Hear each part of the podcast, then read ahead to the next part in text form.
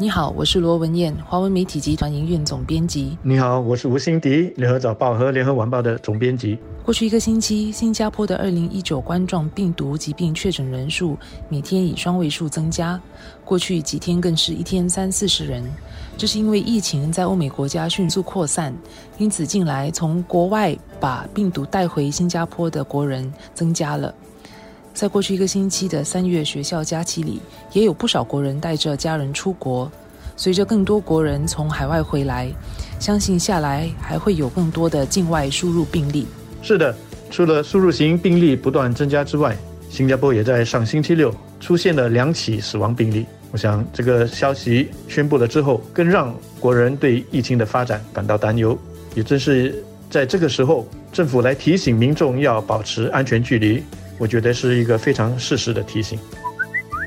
为了避免官病继续扩散，政府在上个星期五宣布了新的防疫措施，主要是减少社交互动。另外呢，就是要在公共社交和工作场所保持安全的距离。这个安全距离呢，就是要至少一米啊。所以，饮食业者、零售店和娱乐场所等，必须确保公众保持一米的距离。这些商家业者可以在地板上标记出顾客排队时所应该保持的距离，在固定的椅子上也可以做出标记，提醒不认识的顾客分开坐。违例的业者可能被警告，甚至罚款或吊销执照。这个无论是对商家或者对民众，都是会带来一定的不便，而且是需要做一些调试的一个措施。在面对席卷全球的官病疫情的时候，我们个人并不是完全的束手无策，只能坐以待毙的。我们可以做，我们也应该做的，就是调整我们的习惯，改变我们的习惯，不管何时何地，都保持安全距离。有些人会问，什么是一米的距离？如果我所在的地方找不到清楚的距离标记，我怎么知道要离别人多远？那在这种情形之下，我想我们可以有一个粗略的概念，就是保持一个手臂的距离。因为我们每个人的手臂虽然有长有短，但以成年人来说，一个手臂的长度大约也就是一米左右。这其实也就是英文的 arms length 的由来吧。它的引申义就是要人们保持距离，避免涉及这个利益的冲突。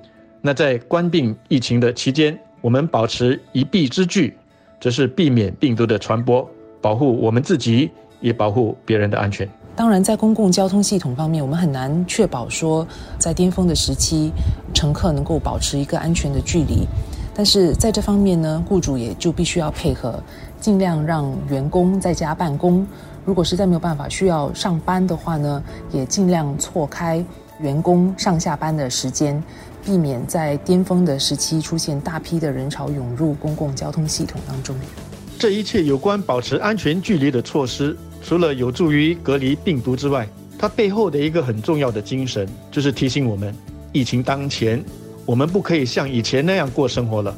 不管是在公共或者是社交场所、工作地点，甚至是在家里，我们都得做出调整。我们需要完全的内化，保持安全距离这个概念，成为我们生活上的一种条件反射。我们看到人就会自动的移动脚步。新加坡到目前为止，在冠病十九方面的防疫工作和措施做得很好，不仅受到国际认可，相信一般民众也普遍觉得如此。但是目前的风险呢，是国人可能会以为病情在这里已经受到控制，而开始掉以轻心。而实际上，这场战役还没有结束，最近又新增了境外输入的病例，已经显示了国外疫情的发展会影响到我国。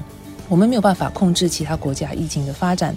但是我们的行动呢，能够防止病毒在国内的社区传播，因此现在更需要每一个人继续为自己和他人的健康负责任，保持安全的距离，减少互动，加上政府在边境管控、追踪和隔离潜在病患的措施，我相信这才是可以比较持久抗战、战胜疫情的有效防守策略。是的，我们千万不要以为防疫抗疫是政府的事。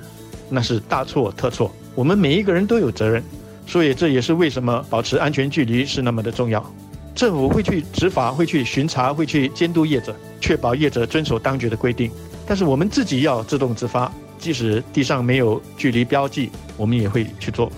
另外，我也注意到网络上有些人在呼吁说，为什么我们就不干脆的直接封城锁国好了？我要提醒大家，这么做我们整个社会是要付出巨大的代价的。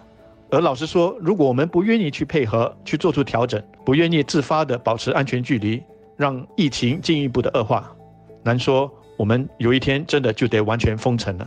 眼前的考验就是我们愿不愿意去配合了。